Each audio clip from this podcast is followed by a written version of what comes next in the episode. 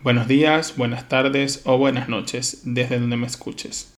Hola, soy José Gregorio, un médico venezolano que actualmente está viviendo en España, apasionado de las inversiones y los bienes y raíces. Te doy la bienvenida a la comunidad de mi podcast llamado Médico Capitalista. Un podcast creado por un médico enfocado al gremio y a todos en general, donde aprenderemos sobre inversiones y bienes y raíces para alcanzar la libertad financiera. Con cada podcast hablaremos de un tema que nos ayudará a entender y acercarnos más a esta meta. ¿Te parece si empezamos con el capítulo de hoy? Donde hablaremos sobre pasos a seguir antes de comprar un inmueble. Debo recordarte que este es un podcast donde hablamos de inversiones y ten en cuenta que los mercados y los países son individuales. También que toda inversión conlleva un aprendizaje y riesgo de perder dinero, pero la responsabilidad de manejar el dinero es exclusivamente de ustedes. Continuamos con el podcast número 11, pasos a seguir antes de comprar un inmueble. Cabe mencionar que es un gusto realizar este podcast en vista de que al igual que todos pasé por muchas dudas al decidir comprar mi piso y más aún cuando decidí empezar a invertir en bienes inmuebles. Amistades me preguntan, ¿cómo has hecho Gregorio? ¿Cuáles son los pasos? ¿Cómo puedo hacerlo yo? En consecuencia, adquirir un inmueble puede ser algo muy fácil. Podemos pensar que solo es encontrar un piso y comprarlo. En contraparte, el problema de pensar así es que nos podemos equivocar y terminar comprando un inmueble que no nos convenga o sea muy por encima del costo de mercado. Por consiguiente, he realizado este podcast. Y nos hacemos una pregunta. ¿Cuándo comprar un inmueble? Así que, mis capitalistas, antes de lanzarse a la inversión inmobiliaria para alquilar o comprar vivienda propia, podemos tener en cuenta si es un buen momento o no para adquirirlo tendremos que valorar los siguientes factores externos relacionados. El mercado inmobiliario, situación económica y personal, precio del inmueble y opciones de financiación. ¿Qué tipo de inmueble quieres adquirir? Depende de lo que deseas adquirir. Podrás encontrar diferentes tipos de inmuebles para escoger y visitar. Tenemos nueva construcción, inmuebles de cooperativas, inmuebles en planos, inmuebles de segunda mano, inmuebles de bancos o subastados. Cada tipo de inmueble tiene sus ventajas y desventajas. Las principales serían inmuebles en plano o nueva construcción. La clave está en acertar con la promotora, repasar su historial, promociones e incluso puedes, si es posible, acudir a ver algunos inmuebles terminados y hablar con algunos propietarios sobre acabados y calidades. Cabe mencionar los costes de comprar un inmueble nueva construcción o en planos tendrás que pagar un 10% de IVA y si es una vivienda de protección oficial o BPO sería un 4%. Tenemos los otros, inmuebles de segunda mano. Es diferente, no habrá que pagar IVA, pero sí el impuesto de transmisiones patrimoniales o ITP. Este tributo depende de cada comunidad autónoma, aunque la media oscila entre el 6% al 9% aproximadamente. ¿Cuáles son los consejos antes de comprar un inmueble de segunda mano? En vista de que este es el principal inmueble que se compra acá en España. Cabe resaltar que dar el paso de ser propietario de un inmueble es una decisión muy importante. Por eso lo debemos hacer con buenas bases, que se desglosan a continuación. A. Debemos averiguar las cargas. ¿Qué significa libre de cargas? Comprobar que no tiene hipotecas u otros recargos. Entre ellos podemos ser orden de embargo, deuda adicional, tenemos que revisar la solvencia de la comunidad de propietarios y averiguar las posibles derramas futuras. Para esto debemos solicitar a la inmobiliaria o al vendedor particular una nota simple informativa. Este documento contiene información jurídica clave. B. Descripción del inmueble. Exactamente para esta finalidad es la nota simple informativa. Debemos fijarnos en todo, por experiencia propia que me gustó un piso muy bien ubicado, tipo estudio, necesitaba un lavado de cara, pasé mi oferta, me la aceptaron, estaba muy contento y le solicité la nota simple. Y cuando la recibo, estaba escriturado como oficina. Quedé un poco decepcionado y molesto, porque no iba a comprarlo y segundo porque no me había dicho nada el API. Por eso debemos verificar los datos básicos y relevantes del inmueble, los cuales serían localización del inmueble, tipo de inmueble, si es un piso, si es una oficina, si es un local o etcétera superficie construida y útil del inmueble, dirección exacta, referencia catastral, división horizontal, anexos incluidos y cargas revisables. C. Titularidad del inmueble. Por otra parte, revisaremos quién es el propietario del inmueble, su participación en la venta, si tiene anexos incluidos en la venta y cómo se procederá. y que todas las partes estén de acuerdo con la venta, ya que deben estar los propietarios de acuerdo para que la venta sea efectiva. D. Cargas u otras deudas. Cabe destacar que hay que tener mucho cuidado con esto. Asegurarnos que no tenga cargas el inmueble, puesto al estar asociadas al inmueble y si lo compras recaerá en el comprador, la deuda y el futuro dueño. Es más común el IBI que quede estipulado en la compra-venta que será cancelado por la parte vendedora. E. Certifica quién vende el inmueble. La nota simple te dará toda la información para que la venta sea efectiva. Debe firmar todos los propietarios. Esto sirve para evitar estafas, como que el vendedor no coincida con el propietario y ocurra una estafa, incluso perder el dinero en esta compra. Certificado y etiqueta de eficiencia energética. Debemos exigir este requisito ya que es obligatorio desde 2013 para cualquier compraventa de un inmueble. Ahora sí, ¿cuáles son los pasos para comprar el inmueble? Cabe mencionar que es un proceso que amerita tiempo y para algunos puede ser un reto hasta divertido el proceso de visitar inmuebles, pisos, edificios, locales u oficinas. Simplemente ver e imaginarse cómo va a quedar después del lavado de cara del homestay o la reforma me incluye en este apartado. El simple hecho de imaginar cómo quedará el inmueble me parece impresionante. Pero es de mencionar que no es muy divertido tener que lidiar con los agentes bancarios, que muy pocas veces entenderán nuestro negocio o mentalidad e incluso lo que tenemos planeado pero es el primer filtro que debemos pasar para cumplir nuestras metas de inversiones. En consecuencia, serían muchas visitas a entidades financieras y plantear lo que necesitamos a los agentes, comparando varias hipotecas e intereses y por supuesto quedarnos con la más favorable. Presupuesto para comprar el inmueble. Es relevante mencionar que uno de los errores más habituales es buscar un inmueble sin tener claro tu presupuesto, para saber hasta dónde te puedes permitir pagar un inmueble.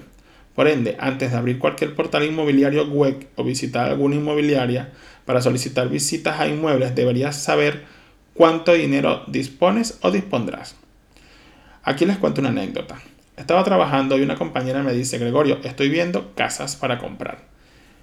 Veo que estaba buscando un adosado. Le dije, ¿es así la casa que te gusta y que quieres comprar? Todos sabemos que soñar no cuesta nada, pero un adosado sí tiene precio, como mínimo 300 mil euros y por consiguiente empecé a explicarle que no es solo el costo de compra, hay que sumar otros gastos. Entre esos gastos serían entrada para el contrato si es una obra nueva o en planos, pagar impuestos, IVA o ITP, pagos de notaría, registro y gestoría entre el 1 y 3%, gastos de tasación, gastos de apertura de las hipotecas. Algunos bancos solicitan entre el 0.5 y el 1%, Intereses en la hipoteca, que no pueden superar el 35% de tus ingresos netos. Seguro de hogar y seguro de vida asociado a la hipoteca. Dar de alta los suministros y por supuesto amoblar tu adosado soñado. En total aproximado que debe tener mi amiga para poder comprar su adosado soñado, debería contar con 240 mil euros, que es el 80% que le dará el banco de la hipoteca, y necesitará tener sumado todos los gastos mencionados anteriormente aproximadamente 108.300 euros para disfrutar de su adosado y sumar los gastos mensuales de mantener un inmueble de tales dimensiones. Allí es cuando mi amiga me dice, Gregorio, tanto dinero no cuento con él disponible. Muy sorprendida. Por eso hay que tener en cuenta no solo el coste del inmueble, sino los gastos añadidos para completar la adquisición. Por esta razón realizo este podcast.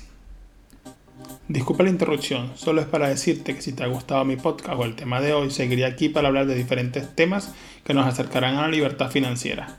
Para seguir aprendiendo puedes dejarme una reseña o un comentario y también suscribirte, así la plataforma te avisará cada vez que publique un capítulo nuevo. Continuamos. ¿Qué es la hipoteca bancaria? Es un contrato mediante el cual un deudor deja como garantía un bien inmueble a quien le hace un préstamo, con obligación de devolver la cantidad prestada y unos intereses en cuotas periódicas. La pregunta del millón de euros es ¿cuánto te darán? ¿Cuántos años? ¿Cuántos intereses? Allí viene el temor, sudores fríos, a cuál banco ir, a grande, al de toda la vida o a la pequeña entidad. En contraparte, los bancos tienen muy claros sus intereses y no están dispuestos a arriesgarse en cada operación. Por consiguiente, muy pocas veces te darán una hipoteca por encima del 80% del valor de venta del inmueble. Para esto tienen en cuenta los gastos y tus ingresos que limiten tu capacidad de endeudamiento entre el 35 y 50% máximo. ¿Cómo valorar una hipoteca? Tenemos diferentes opciones y formas. La mejor forma de negociar una hipoteca es tener más de una oferta sobre la mesa. Y esto se logra visitando varias sucursales de entidades financieras. Fijo o variable. ¿Cuál elegir? Dependerá de diferentes factores, aunque actualmente, con lo convulsionado del país, prefiero de tipo fijo. Debemos valorarla en el conjunto, no en lo inmediato. Esto se hace al no concentrarse en la cuota mensual, sino en hacerlo en el total a pagar. Recuerda, a plazo más largo, menor será el pago mensual, pero mayor serán los intereses por la hipoteca del inmueble. Ejemplo, si una hipoteca de 150.000 euros a 30 años con un interés del 1.5% pagarás 36.370 euros en intereses, mientras que si son 20 años serán 23.719 euros. Como ves, pagar antes tiene sus ventajas. Productos asociados. Recuerda, el banco no puede obligarte a contratar ningún producto más allá de la cuenta corriente. El resto deberá bonificarlos, mejorando las condiciones del préstamo. Posteriormente tocará de tu parte valorar si te conviene o no contratarlos. Entre ellos son seguro de vida, seguro de hogar, que también los puedes buscar en otra parte. Contrato hipotecario. Lo ideal es dedicarle un tiempo a leer todo el contrato. Por ley, la entidad debe enviar el contrato completo antes de la firma de la hipoteca para revisarlo. Lo más importante es revisar para evitar las cláusulas abusivas son suelo hipotecario, comisiones, cancelación anticipada, subrogación o novación. La nueva ley hipotecaria ayuda al comprador al acudir al notario para solventar cualquier duda sobre el préstamo y esta visita es totalmente gratuita.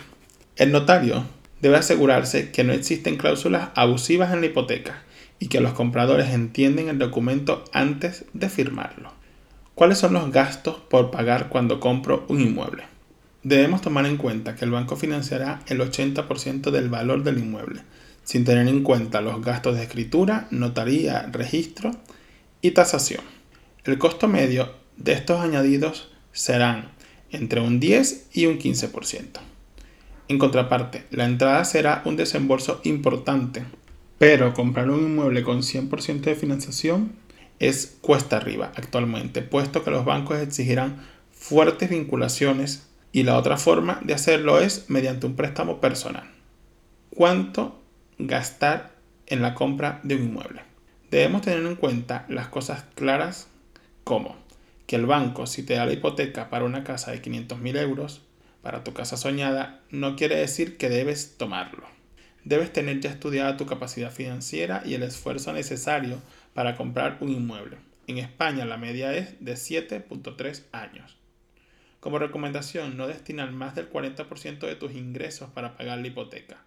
Lo ideal que dicen los bancos es cerca del 35%, que sería tu porcentaje de endeudamiento.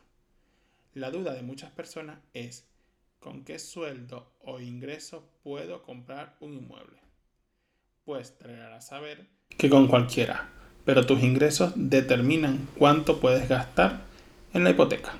Ejemplo, no es igual un ingreso de 1.000 euros a uno de 5.000 euros mensuales, porque con el primero te permite una hipoteca de 350 euros mensuales, mientras que con el otro de 1.750 euros mensuales. La diferencia es sustancial. Aquí tomamos la capacidad de endeudamiento del 35%. ¿Qué sucede posterior a la firma de la hipoteca? El proceso de la compra-venta no termina con la firma de la hipoteca y la notaría hay que realizar unos trámites en concreto. Pagar impuestos, IVA o ITP. Para estos tributos disponemos de 30 días desde la firma para pagar estos impuestos. Inscripción en el registro de la propiedad. Si adquiriste una hipoteca debes inscribirla generalmente.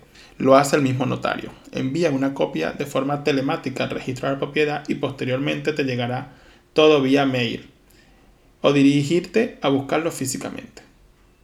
Cambiar la titularidad en catastro. Esto generalmente se hace de forma automática, posterior al envío de forma telemática al registro de propiedad. Cambiar o dar de alta a los suministros.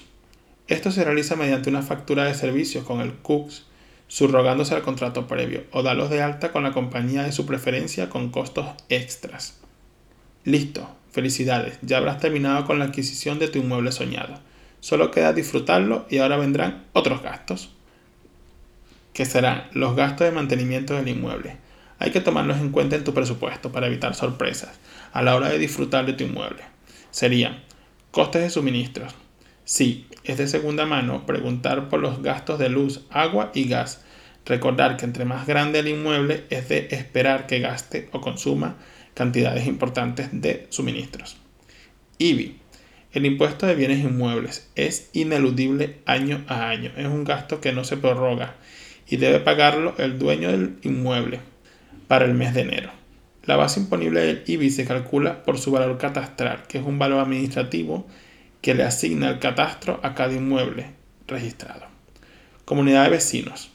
Es un pago muy importante. Imagínate comprar un inmueble y tener un presupuesto ajustado y descubrir que tienes que pagar 250 euros de comunidad.